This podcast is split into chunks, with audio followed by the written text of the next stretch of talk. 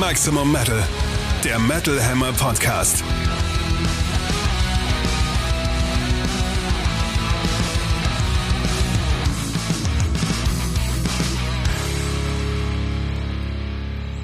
Vom 26.01.2024, Episode 73, wieder mit den altgediegenen Nasen Chefredakteur Sebastian Kessler und. Jetzt fühle ich mich alt. Katrin Riedel aus der Metalhammer Redaktion mit jugendlicher Energie am Start. Ich finde auch, also es ist schon ein hartes Rennen natürlich, aber wir haben schon die bessere Einleitungsmusik, oder?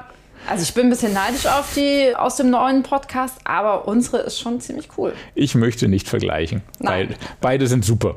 Beide sind super, beide sind ein tolles Angebot für alle Metal-Fans. Solche, die Zeit reisen wollen, solche, die im Hier und Jetzt leben. Für alle Metalheads ist was dabei. Genau, aber heute gucken wir wieder in die aktuelle Entwicklung der Metal-Szene mit einem News-Update, mit den wichtigsten Alben-Releases dieser Tage und mit einem Gesprächsgast. Zwei Gesprächsgäste.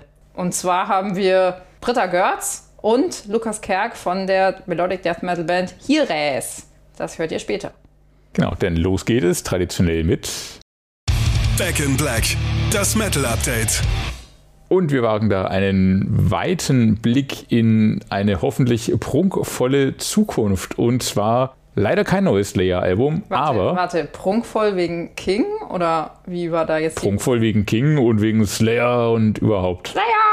Also die Erwartungen an das erste Soloalbum von Kerry King sind groß und sie werden je länger er sich Zeit lässt, größer und größer. Zumal er jetzt schon angefangen hat, mit ersten Infos rauszugehen und die Leute anzufüttern. Und das macht natürlich ein bisschen heiß auf das, was da im Lauf des Jahres 2024 auf uns zukommt. Und zwar? Zuletzt hat er verraten, ich äh, rolle das jetzt ein bisschen von hinten auf, wer sein erstes Soloalbum nach dem Ende von Slayer produzieren wird. Und zwar Produzent sein wird Josh Wilbur. Vielleicht klingelt bei dem einen oder anderen, vielleicht auch nicht. Er hat unter anderem Alben produziert für Lamp of God, für Korn, für Gojira, für Trivium, Megadeth und Parkway Drive. Mutmaßung also, es wird ein moderner Sound, es wird ein druckvoller Sound, aber mit traditionellem Kern. Und zumindest auf dem Papier erscheint das eine sehr passende Wahl zu sein. Ja, hat schon mit vielen unterschiedlichen Bands gearbeitet, kann also offensichtlich mit vielem umgehen, auch durchaus mit Thrash und richtig Hard Metal. Ja, und er hat nur mit Gutem gearbeitet, tatsächlich. Mit den Großen, mit den Guten, mit den Modernen, mit den Drückenden. Und äh, Kerry King ist auch sehr begeistert von ihm natürlich. Es ist das erste Mal, sagt er, dass ich mit ihm zusammenarbeite. Wir haben uns großartig verstanden. Ich kann es nicht erwarten, an weiteren Alben mit ihm zu arbeiten. Und er hält dasselbe vom Projekt. Er denkt also jetzt schon zwei Schritte weiter. Da wollen wir erstmal hören, was er jetzt aufgenommen hat. Ansonsten verrät Kerry King noch so ein bisschen, wie das Album denn klingen wird und wie sehr nach Slayer es denn klingen wird. Er sagt dazu, ich habe das meiste von Repentless, also dem letzten Slayer-Album, komponiert. Also wissen die Leute, wie ich klinge und wie ich schreibe. Diesen Longplayer habe ich zu 100% geschrieben.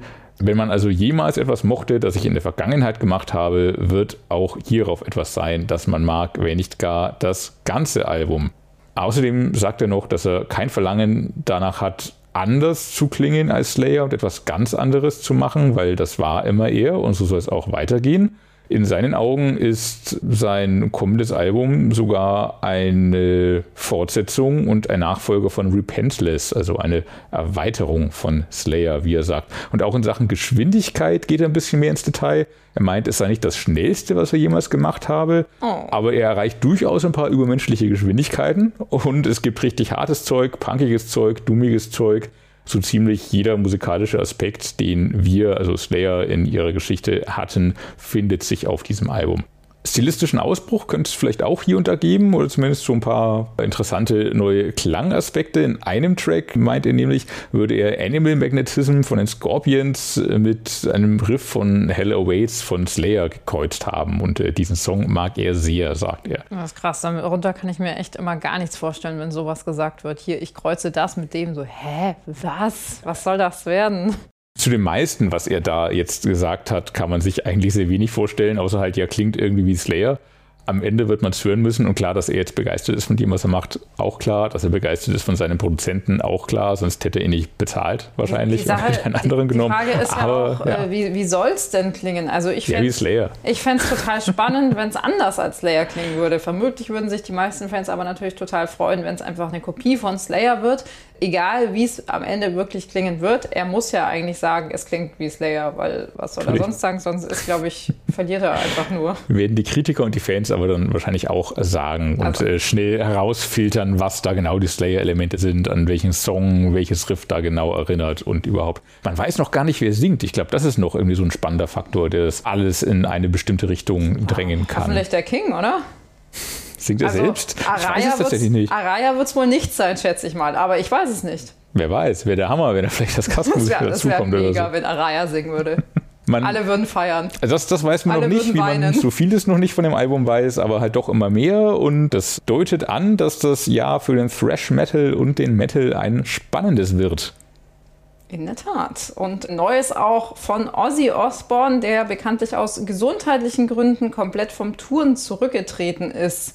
Seine Ehefrau Sharon plauderte erst kürzlich aus, dass ihr Gatte gerne noch zwei Abschiedskonzerte in seiner Heimatstadt Birmingham geben würde, um sich von seinen Fans zu verabschieden. Also spruchreif ist da aktuell leider noch nichts. Die Sache befindet sich aber offenbar in Planung, wie es heißt. In Anbetracht von Ozzys gesundheitlicher Verfassung sollte das vermutlich auch lieber früher als später über die Bühne gehen. Ich meine, der, ja, der Mann ist immerhin 75, also da muss man schon gucken, dass man, Realistisch bleibt. dass man realistisch Ja, ja. bleibt. Ja. Sharon jedenfalls meint, dass seine Stimme noch absolut perfekt klingt und dass er durchaus in der Verfassung ist, zwei Einzelshows zu stemmen. Wäre natürlich der Knaller. Wobei schon zu hoffen ist, dass sie das nur in die Tat umsetzen, wenn Ozzy wirklich fit und auftrittsfähig ist. Also klar, es ist schön, sich von einer Legende live verabschieden zu können. Aber ich finde, es sollte dann schon irgendwie feierbar werden und keine Trauerveranstaltung. Also ich meine, es müssen natürlich keine zwei Stunden sein oder sowas. Lieber eine, die dafür aber dann richtig. Obwohl man natürlich am liebsten drei Stunden sehen würde, gerade wenn man weiß, dass es wirklich das letzte Mal ist. Aber das wäre wirklich unrealistisch. ja, natürlich, Also, natürlich. Wir wollen ja nicht, dass er danach kollabiert oder währenddessen. Nee, eher im Gegenteil. Man will ja, dass es ihm gut geht und dass er nichts tut, was ihm schadet. Aber natürlich wäre es halt der Hammer, ihn nochmal zu sehen. Schade, dass es nur zwei Shows nur in Birmingham sind. Dann wieder, da hat es angefangen, nur ähm, folgerichtig, wenn es da auch aufhört und äh, da nochmal so richtig, richtig, richtig groß gefeiert wird. Wann auch immer und wie auch immer es passieren wird. Also hätte ich größten Respekt davor. Ich finde das überhaupt super respektabel, was viele, wie soll ich das sagen, Metal-Legenden in fortgeschrittenem Alter äh, da auf die Bühne stellen und da wirklich für die Fans leisten. Da hätten andere Leute, glaube ich, schon viel früher gesagt, hey, meine Gesundheit geht mir da vor oder ist mir da wichtiger, ich mache das nicht mehr mit. Ja, vor allem sind da schon auch Leute dabei, die schon vor 20 Jahren in Interviews meinten, ja, ob ich das in 10 Jahren noch mache, weiß ich jetzt nicht. Und jetzt stehen sie immer noch da Ja. auf den ganz großen Bühnen. Und ein neues Ozzy-Album hätte ja auch noch kommen sollen, aber davon ist gar nicht mehr die Rede. Komischerweise ist mir so aufgefallen in allen Meldungen, die es so gibt. Dabei sollen Aufnahmen ja schon stattgefunden haben, dachte ich. Hatte ich mir zumindest so gemerkt. Vielleicht hat er ja für Carrie King eingesungen. Wäre der Hammer. Wahrscheinlich nicht. Nicht, dass hier falsche Gerüchte entstehen. Nein, nicht von uns. Ja, wird also spannend, was das Metal Jahr 2024 noch mit sich bringt und was da in Zukunft kommt. Und in die nahe Zukunft hören wir jetzt rein. Steel meets Steel. Neue Alben im Härtetest. Wir beginnen mit einer Formation, die ebenfalls gerade erst begonnen hat, äh, wobei das nicht ganz richtig ist. Bei The Gems aus Schweden handelt es sich um eine Abspaltung von Thunder Mother. Und zwar genau gesagt um die drei Damen, die sich 2023 nach ja, einigen Streitereien von ihrer Ex-Kollegin Thunder Mother Gründerin Philippa Nesil losgesagt haben. Das war damals ein ziemlich überraschender Split. Also Thunder Mother hatten sich nach der ersten Band-Neubesetzung 2017 gerade wieder schön zusammengerauft, einen Namen in der Szene gemacht, waren Groß stetig, gespielt. ja, stetig bergauf geklettert. Sie haben auch die Pandemie super genutzt mit Outdoor-Konzerten auf ihrem Bandbus, haben einfach mal ein Video im leeren Berliner Olympiastadion aufgezeichnet. Wir waren damals ja vor Ort, das war schon super skurril, aber auch echt cool. Sagt man cool eigentlich noch? Ich bin mir nicht sicher. Ich glaube nicht. Es gibt bestimmt modernere Worte dafür, aber. Ja, es war. Mir fällt keins ein. Es war cool, fand ich. Ähm, wild. Dann, ja, wild. Danach hatten sie ja irgendwie auch das große losgezogen als Support von den Scorpions. Und dann kam auf einmal diese neuerliche Trennung. Gernika Mankini, Emily Johansson und Mona Lindgren machen nun also als The Gems weiter und veröffentlichen ihr auch irgendwie programmatisch betiteltes Debüt Phoenix. Dabei beginnen sie, wie ich finde, total geschickt. Der erste Song, Aurora Interlude, stellt eine Art Selbsterklärung dar. Hier fassen The Gems quasi die Ausgangssituation für ihre neue Band zusammen und erklären dabei auch gleich ihren Bandnamen. Also es ist irgendwie echt clever gemacht, finde ich. Im Verlauf klingen immer wieder Textzeilen und Aussagen durch, die man schon auch so ein bisschen auf die Vorgeschichte dieser Band beziehen darf, würde ich mal behaupten. Mhm. Richtig los geht's mit Queens, einer weiteren Selbstdefinition und zugleich auch so einem emanzipatorischen Statement. Grundsätzlich hören wir hier ja, guten alten Hardrock im Stil von ACDC. Einige Songs kommen so ein bisschen als lockere Rocker daher, zum Beispiel Domino. Bei anderen geht es ein bisschen krachiger und flotter zur Sache. Das passioniert klingende Silvertongue ist ein Beispiel dafür. Hier fällt übrigens auch sehr positiv auf, wie versiert Mona Lindgren, also die frühere Thundermother Bassistin, an der Leadgitarre sich macht. Also fetter Respekt für diesen doch gelungenen Rollenwechsel. Mir gefällt auch sehr gut Undiscovered Paths, das im Refrain ziemlich hymnisch klingt. Ein paar sanftere Töne gibt es auch noch zu hören, zum Beispiel in Ease Your Pain. Auch hier fällt als großes Plus die wirklich ja, saustarke Stimme von Gernika Mankini auf. Die hat einfach mhm. alle Disziplinen perfekt drauf, ob jetzt Balladen oder emotionales Schreien, wie im Titeltrack zum Beispiel. Den gibt es am Schluss übrigens auch noch als sehr empfehlenswerte Akustikversion. Genau, energetisch, bodenständiger Rock'n'Roll, der nichts Neues erfindet und das aber auch nicht so will. Es ist einfach eine saukoole Attitüde, die da rauskommt. Das ist gleichzeitig entspannt, trockend und kraftvoll zubeißend. Starker, kerniger Gesang vor allem, der es wirklich ausmacht und rausreißt. Es ist vielleicht ein bisschen viel Selbstbezug auf dem Album, aber dann wieder ist das halt auch ihre Geschichte, die sie da erzählen und vielleicht auch nötig, um sich zu emanzipieren von der vorherigen Band und hier mit noch ein paar Statements, die man eben droppt, sich einen Namen und eine Identität zu machen mit The Gems. Interessant wird es halt auch, wie es mit Thunder Mother jetzt weitergeht. Ich fand das nicht so katastrophal, wie einige Kollegen das live vor den Scorpions fanden, wo sie ja schon in neuen Besetzungen aufgetreten sind. Ich fand es schlimm, wirklich. Ich fand es auch nicht gut. Ich fand es also nur nicht so katastrophal wie einige andere, aber ich fand es auch nicht gut. Ja, da, dafür, dass man halt die Band auch schon ganz mhm. anders gesehen hat. Ja, richtig. Und wie man halt auch die Energie kennt von den vorherigen Thunder Mother Alben und sie jetzt auch wieder bei The Gems auf dem Album hört. The Gems Live bin ich auch sehr neugierig, wie das wird. Neugieriger sogar, als wie es mit Thunder Mother weitergeht. Ja. Die haben wahrscheinlich noch mehr Aufbauarbeit wieder zu leisten als The Gems. Ja, wer sich übrigens für noch mehr Hintergründe interessiert, dem würde ich auch noch unsere dreiseitige Printgeschichte in der aktuellen Ausgabe ans Herz legen. Und zwar dürfte unser Kollege Tom Lubowski The Gems in Schweden besuchen. Er ist mit den Damen durch Stockholm und an ein paar für die Band wichtige Städten gezogen hat dabei auch ein paar durchaus interessante Details über die Trennung in Erfahrung gebracht. Ja, okay, wir wollen uns nicht unbedingt auf eine Seite schlagen. Wir warten jetzt einfach mal mit Spannung ab, was die andere Seite fabriziert und setzen da auf einen sauberen Schlagabtausch mit musikalischen Waffen, würde ich mal sagen. Genau, bestenfalls gewinnen wir alle durch noch mehr tolle Alben. In der Tat. Mal sehen. Ein tolles Album für Genre-Fans kommt auf jeden Fall von Vitriol. Suffer and Become heißt das gute Nomen Teil. Ist Erscheint Omen. ebenfalls heute, absolut. Man kann sehr darunter leiden, aber dazu kommen wir gleich im Detail. Lustig übrigens, dass ich heute ein bisschen die jungen und harten Bands und allem vorstellen darf. Wer wechselt zum letzten Mal? Ich mach mal den Softie. Schön, dass wir uns da abwechseln. Vitriol gibt es seit 2013 unter diesem Namen. Suffer and Become ist jetzt das zweite Album. Eine Death Metal Band aus Portland, Oregon.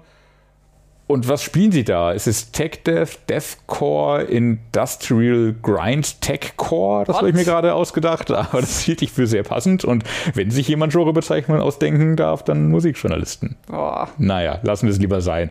Komplett ich wild. Death. Ich würde Tech Death sagen, glaube ich. Ja, ich auch. Das macht zum Ende am einfachsten und ist am treffendsten. Alles weitere sind dann Phrasierungen. Ja, also sehr extrem technischer Death Metal auf handwerklich hohem Niveau höchstem Niveau sogar, würde ich sagen. Es ist komplett wild und zunächst völlig unzugänglich.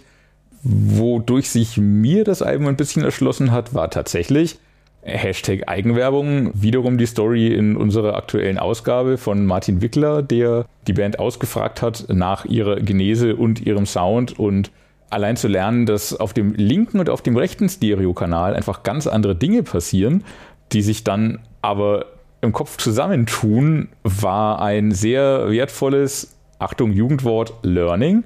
Puh. Also Kopfhörer auf und konzentriert zuhören, aber auch echt starke Nerven mitbringen weil das Album ist kein reiner Genuss, das ist anstrengend, das ist irre, das ist verwirrend, das ist desorientierend, aber es ist wahnsinnig faszinierend und wenn man sich durchgebissen hat, auch wirklich belohnend dafür.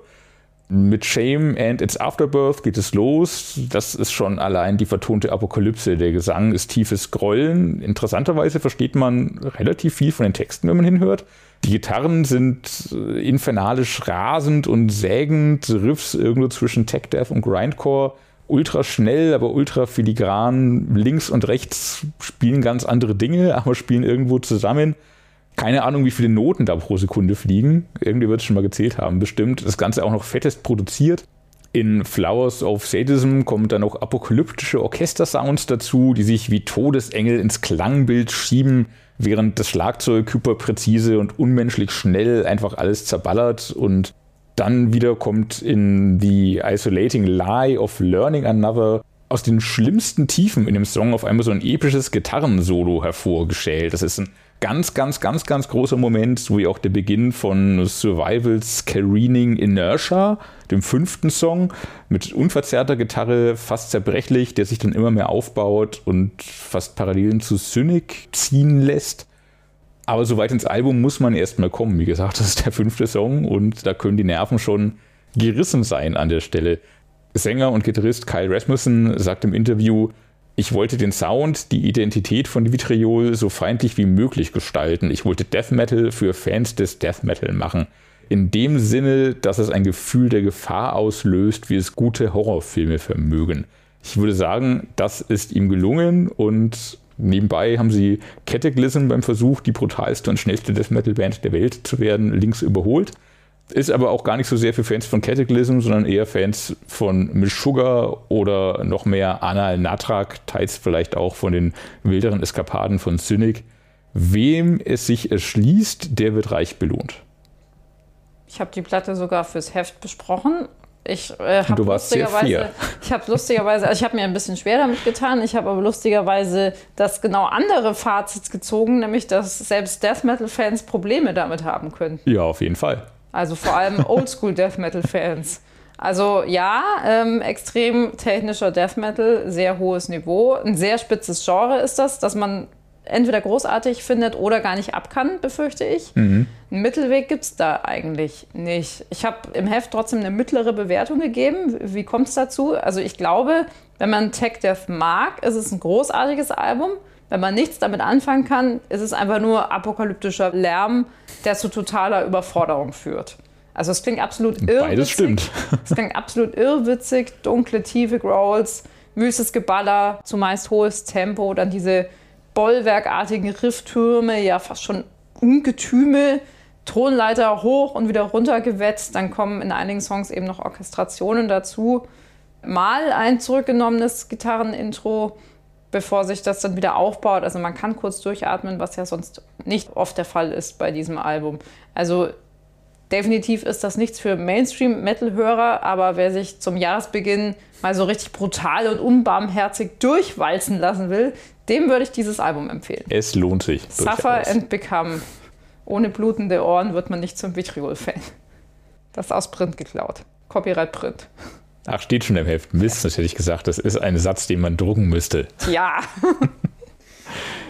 Dann müssen wir einen harten Schnitt machen und kommen zu einer ganz anderen Band, die bei mir, ich glaube aber auch in der Szene, total unter dem Radar läuft. Und zwar Mother Mortem aus Norwegen. Die Progressive Metal Gruppe besteht seit 1997 ungefähr, lebt hauptsächlich vom Zusammenwirken zweier Geschwister.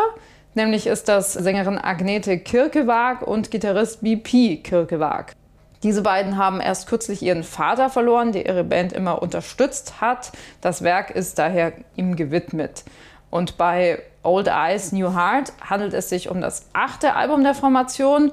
Bei mir hat es ehrlich gesagt auch erst jetzt geklickt. Es war einer dieser Mega-Momente, man hört so eine Band, hat keine Erwartungen. Plötzlich reißt es einen total und man hängt eine Stunde lang an einem Album fest und kann es nicht fassen, wie einem diese unfassbare musikalische Klasse bisher entgehen konnte. Also so ein Moment war das bei mir.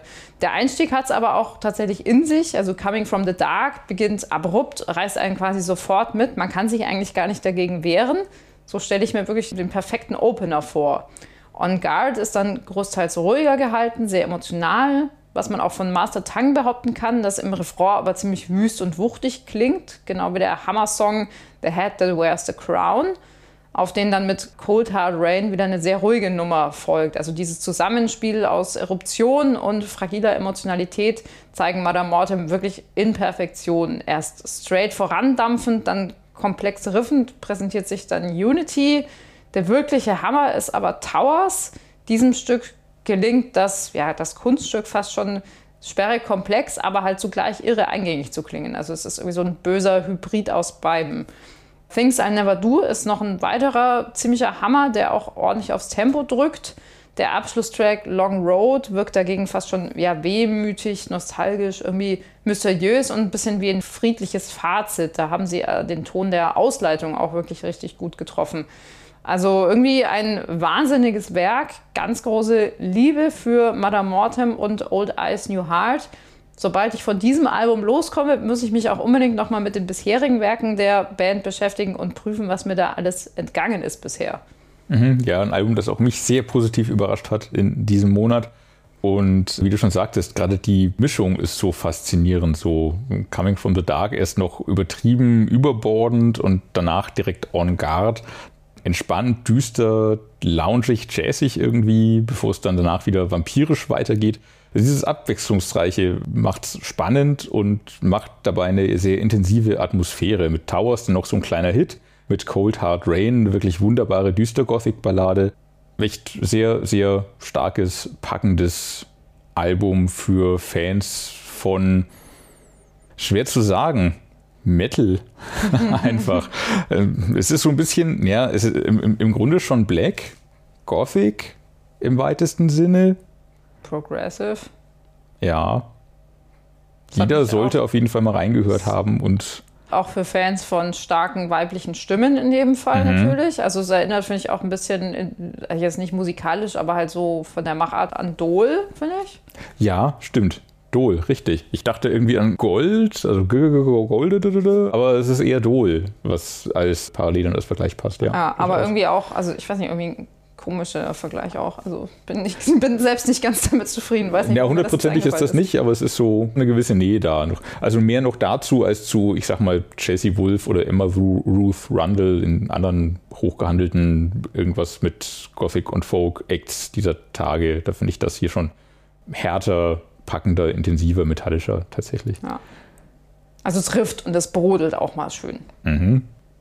Riffen tut es auch auf dem neuen Album von Harter Schnitt musikalisch erneut. Any Given Day. Limitless heißt das gute Stück. Any Given Day, die deutsche Metalcore-Band, seit 2012 aktiv, veröffentlicht jetzt hiermit ihr erst viertes Album. Das hat mich tatsächlich überrascht, weil gefühlt sind sie irgendwie schon länger dabei und äh, etabliert und nicht mehr so richtig wegzudenken. Womöglich auch ein bisschen, weil ich sie gerne mal mit Ennis Okay verwechsle, versehentlich, die hier verwirrenderweise auch noch einen Gastauftritt haben. So oder so, die haben sich in den letzten Jahren auf jeden Fall gemacht. Any Given Day. Ja, was wird hier geboten?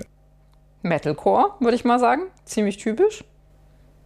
Einerseits ja, aber andererseits auch noch mehr, das da drin steckt. Uh, Unbreakable, der Opener, ist böse gesagt tatsächlich einfach ein Metalcore-Abziehbild, positiv konnotiert. Klassische Hard Alles dabei, was Metalcore-Hymnen ausmacht, genau. Es ist äh, klar gesungener, emotionaler Refrain, Gangshouts, massiver Breakdown, melodische Leadgitarren. Ein Song, mit dem sie sich nicht vor US-Größen wie Killswitch Engage oder SLA Dying verstecken müssen. Und gleiches gilt auch für Apocalypse mit hier dann auch noch auffallend starkem Gesang und richtig bösem Groove-Metal-Riffing. Der Titeltrack Limitless erweitert das dann noch um elektronische Sounds, wodurch es dann direkt wieder so ein bisschen deutscher klingt, würde ich sagen. Und dann gibt es auch immer wieder leichte Postcore-Anklänge, etwa in Shadow Walker, während Shockwave und Best Time die melodische Seite in den Vordergrund stellen und vor allem, glaube ich, betonen, was das Alleinstellungsmerkmal der Band auf diesem Album ist, nämlich, dass es sehr kämpferisch und sehr positiv zugeht. Es ist nie zu weinerlich, sondern eher dramatisch, tragisch, aber immer kämpferisch und nach vorne gewandt dabei. Schön sind auch noch stilistische Ausbrecher. Come Whatever May zum Beispiel, eine waschechte Roadtrip-Hymne mit Western-Feeling. Erinnert deutlich an Pantera oder Hell Yeah, explodiert natürlich im Lauf des Songs auch wieder stark auch My Way mit wildem Gitarrensolo. Das Album ist auf jeden Fall ein starker Eintrag für die Band und eben kein Malen nach Zahlen Metalcore, sondern bringt eine sehr eigene Note ein, viel Groove Metal dabei, viel positive Energie und klar, es wird kein True Metaller überzeugen, aber durchaus ist Limitless ein Album, das gefallen darf. Ich als Person, die sich nicht unbedingt als Metalcore-Fan verorten würde, finde auch, dass die Band einen ziemlich eigenen Charakter hat. Kann auch sein, dass das ein bisschen daran liegt, dass ich schon einige wirklich gute Festival-Gigs von ihnen gesehen mhm. habe, zum Beispiel am Full Force. Da gab es mal so eine epische Hitzeschlacht, wenn, das, wenn mich meine Erinnerung da nicht trügt. Limitless fährt auch zu Beginn ordentlich auf, finde ich. Also die ersten Songs gehen da irgendwie schon gut ab, gerade der Auftakt. In Unbreakable gibt es dann auch noch so schöne Mitmachparts und Chöre. Also das zieht alles auch schön nach Schule quasi rein. Bei Come Whatever May, das hattest du auch angesprochen, ich musste ehrlich gesagt ziemlich an ruhige Songs von Five Finger Death Punch denken. Also oh ja, das stimmt. In Sachen ja. Stimmung wie auch Stimme. Und überhaupt ja. würde ich sagen, dass Vokalist Dennis Deal da insgesamt eine wirklich sehr, sehr starke Leistung abliefert. Also insgesamt, der growlt ja und der singt. Mhm. Das ist echt großes Tennis, was der da abliefert. Ich finde es auch immer sehr gut, wenn eine Person beides macht und beides so überzeugend macht. Muss man halt können, aber der kann ja. beides. Das ist ja. echt äh, stark. Was und ja, Five Finger Death Punch. Ja, also tatsächlich, also total. du hast recht. Genau, dann gibt es noch ein paar Elektro-Klänge. Äh, eine ist okay. Kollaboration hatten wir angesprochen, das ist in Hate. Da kommt dann noch so eine etwas hellere Klangnote dazu. Ich würde schon sagen, also für Fans der Band und des Genres dürfte Limitless in jedem Fall ein ziemliches Fest sein. Durchaus. Und wie auch schon angesprochen, sehr gute Liveband. Und da haben sie wieder ordentlich Material für die nächsten Pit-Schlachten angesammelt. Klangbeispiele hört ihr selbstverständlich in unserer Playlist, der Metal Hammer Podcast Playlist auf Spotify, findet ihr auf eben jedem Streaming-Portal und unter diesem Podcast in der Beschreibung verlinkt. Und dann kommen wir zu einem weiteren Release des heutigen Tages. Allerdings reden da weniger wir drüber, sondern die Künstler und Künstlerinnen selbst. Don't Talk to Strangers, das Metal Hammer Podcast Interview. Als unsere heutigen Interviewgäste dürfen wir Britta Görz und Lukas Kerk von der deutschen Melodic Death Metal Gruppe Hires begrüßen. Kurz für den Kontext. Lukas und seine drei Kollegen haben früher bei Dawn of Disease gespielt, Melodic Death Metal aus Deutschland ebenfalls. Britta kennt man als Vokalistin von Bands wie Cripper und Critical Mess. Und ihre neue Band Heroes ging während der Pandemie an den Start, worüber wir im Interview unter anderem auch gesprochen haben. Dieses Interview fand übrigens wenige Stunden nach ihrem starken Live-Auftritt am Metal Hammer Paradise statt. Und damit sagen wir Vorhang auf für Britta und Lukas von Heroes. Euer Debütalbum war ja so, die Bandgründung und das Debütalbum, das war ja alles so ein bisschen in der Pandemie. Das war ja bestimmt nicht ohne und irgendwie eine komische, besondere Situation, da eine neue Band zu launchen. Vielleicht wollt ihr mal zurückblicken, wie das für euch eigentlich war oder wie kamt ihr mit dieser Situation zurecht? Ja, das war insgesamt schon eine sehr, sehr verrückte, aber auch intensive Zeit. Also, dass man sich so in der Pandemie zusammengefunden hat und geschaut hat, dass man eine Band zusammenbringt wir hatten erst noch sehr große Pläne, was, was äh, Album-Release, was Shows angeht und äh, mhm. hat dann nicht so funktioniert, wie man es eigentlich wollte. Aber wir haben das Beste rausgemacht, hatte ich so das Gefühl. Also wir haben dann doch äh, auch intensiv an dem Album arbeiten können. Sehr entfernt voneinander, weil wir uns natürlich auch nicht persönlich treffen durften. Ja. Haben aber so gut es ging an den Songs gearbeitet, halt dann so remote, sag ich mal, über die Entfernung hin und äh, ja, der Recording-Prozess war dann natürlich auch so, dass wir da geschaut haben, dass wir alle irgendwie so unsere Sachen aufnehmen, wo es ging und so. Und, äh ja, also ich muss ganz ehrlich sagen, dass das Album, was wir in der Pandemie geschrieben haben, für mich die Pandemie so richtig verkürzt hat, weil ich eigentlich das ganze Jahr mich darauf fokussieren konnte, das ganze erste Jahr. Ja. Und ich meine, mittlerweile ist so, man blickt zurück, Pandemie war so zwei Jahre, aber mitten in der Pandemie wussten wir ja nicht, wie lange dauert das jetzt noch. Ein Jahr, zwei Jahre, drei Jahre, fünf Jahre. Mhm. Erst dachte man, in drei Wochen ist der Spuk vorbei und auf einmal war das so, wurde es immer länger.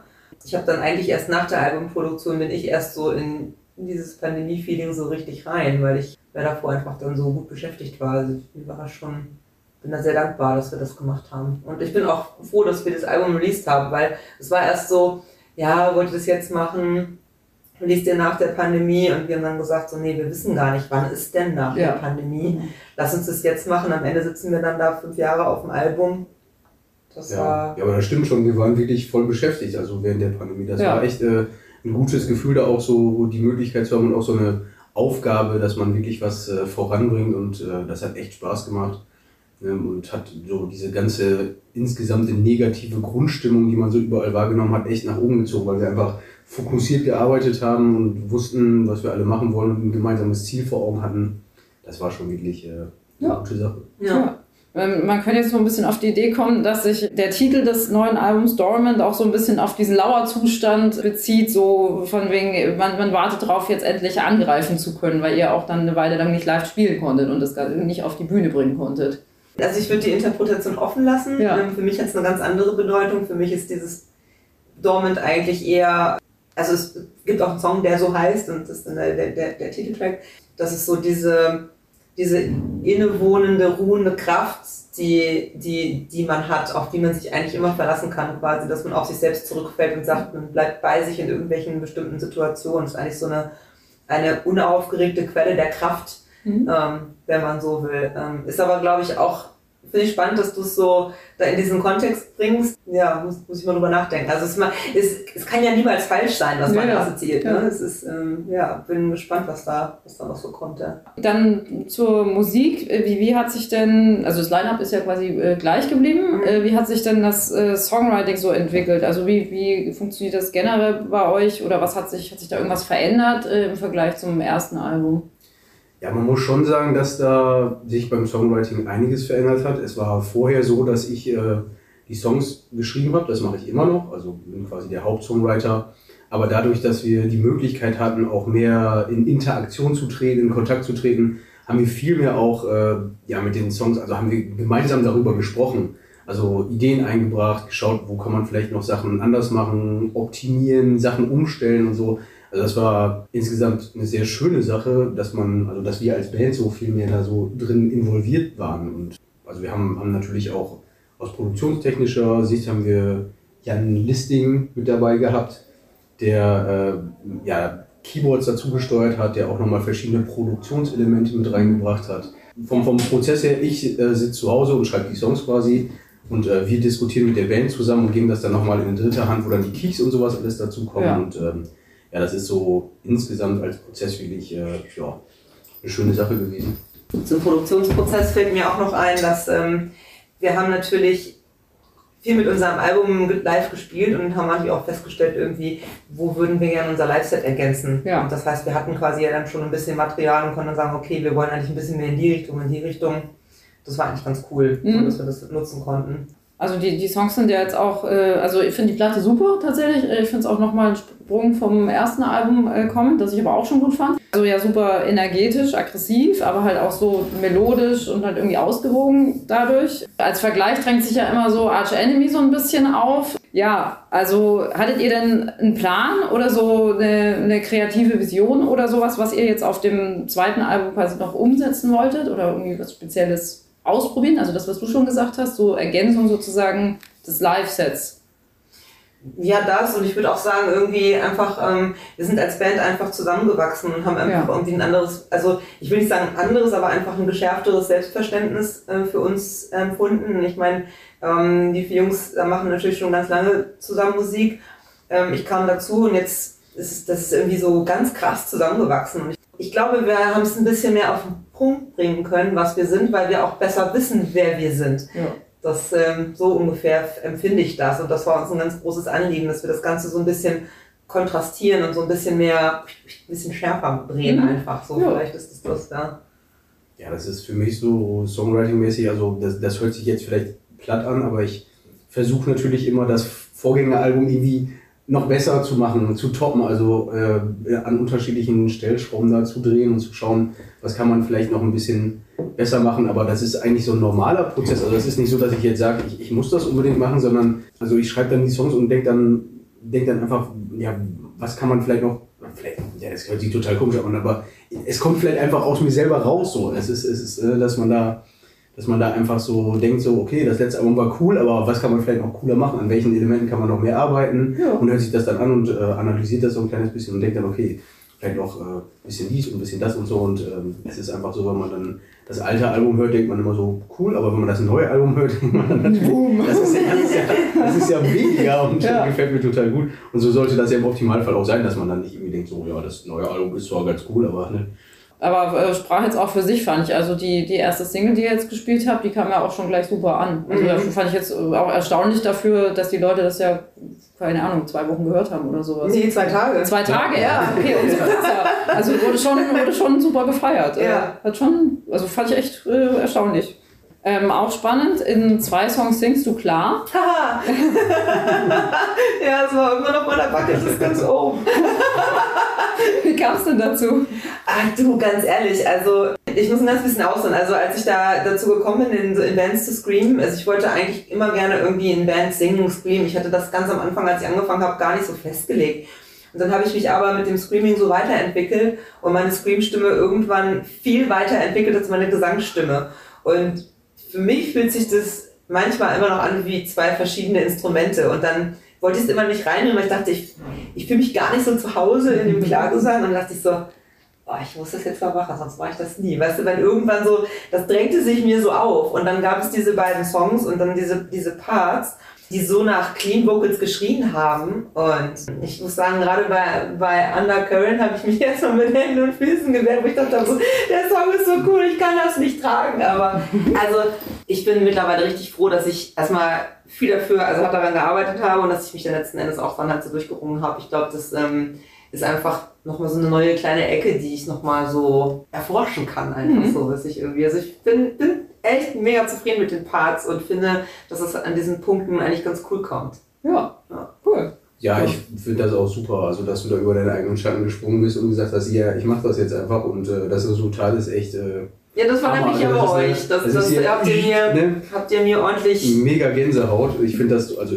total cool, Miguel. Also. Oh. Ja, das war aber wirklich so ein, war, war, so ein, war, so ein, war so ein Punkt irgendwie. War, aber weiß nicht, man kann sich ja auch nicht immer in Sicherheit wiegen, wenn man ein Album macht. Man muss manchmal auch so ein bisschen. Ja, ja cool. Ja. Äh, bin ich gespannt, äh, ob das dann auch live passiert. Das passiert auf jeden Fall live. Also Geil. ich bin schon am Üben. Es ist, äh, ich glaube, ich, ich, glaub, ich, ich bin aber selbst auch mein, mein schärfster Kritiker natürlich. Ne? Und dann bin ich auch noch Vocal Coach irgendwie, dann denkst du natürlich irgendwie dann so, oh Gott, ich erschieß mich. nee, natürlich mache ich das live. Sehr spannend. Thematisch war, ich glaube, Solitary war ja auch so ein bisschen von der Pandemie geprägt, also ly- lyrisch. Ich meine, da ging es irgendwie um Alleinsein, auch so ein bisschen die Suche nach dem eigenen Weg, hat man, glaube ich, gesagt, innere Stärke. Im Presseschreiben hieß es, glaube ich, Dormant erforscht angesichts moderner Herausforderungen die Widerstandsfähigkeit der Gesellschaft. also klingt so, als wäre das Thema so ein bisschen fortgeschrieben worden eigentlich, oder? Kann man das so sagen? Oder was, was, was hat euch daran besonders äh, interessiert oder welche Aspekte waren wichtig? Dieser Text ist ja quasi in der Retrospektive entstanden. In dem Moment, in dem ich die Lyrics für Dormant geschrieben habe, habe ich überhaupt nicht irgendwie das in Planung gehabt, sondern äh, ich, ich höre dann irgendwie die Demos, die von Lukas und Matthias, unserem Schlagzeuger, kommen und dann lasse ich so laufen, was ich damit assoziiere. Und dann entsteht es irgendwie so aus dem Nebel, auf einmal wird das so eine klare Form und dann vertraue ich dem und dann mache ich das. Und ich glaube, da wir uns ja alle als Menschen in der Gesellschaft bewegen und wenn das dann so aktuell geschrieben wird, dann auf einmal erkennt man dann so, so einen roten Faden da drin. Der war nicht geplant, sondern der hat sich dann irgendwie so ergeben. Und ich glaube, dass das Thema Resilienz ein wichtiges und ein großes ist, gerade aus der Pandemie kommt, gerade auch in den Zeiten, die echt, boah, da lag ja eine negative Nachricht die andere. Wo will man die noch herholen? Au- Außen gibt's die nicht mehr, die Stabilität. Ne? Da hat man die eigentlich nur hoffentlich im Inneren. So viel zu Dormant, dem starken Zweitwerk von Hires, das ab dem heutigen 26.01. in den Läden steht. Die Band ist demnächst übrigens auch live unterwegs, was absolut zu empfehlen ist. Wie gesagt, beim Metal Hammer Paradise war das ein ziemlicher Abriss. Guckt gerne mal, ob sie auch in eurer Nähe spielen. Ich kann das nur empfehlen. Bleibt uns noch der Blick in die Zukunft. Die nächste Podcast-Folge geht am 9. Februar online, dann mit einem Interview mit zwei weiteren deutschen Nachwuchskräften. Und zwar sind das Chapel of Disease, die gerade in der Printausgabe unseren Soundcheck gewonnen haben, und ihre Kampfgenossen von Sulfur Aeon. Genau, am 9.2. geht es damit weiter.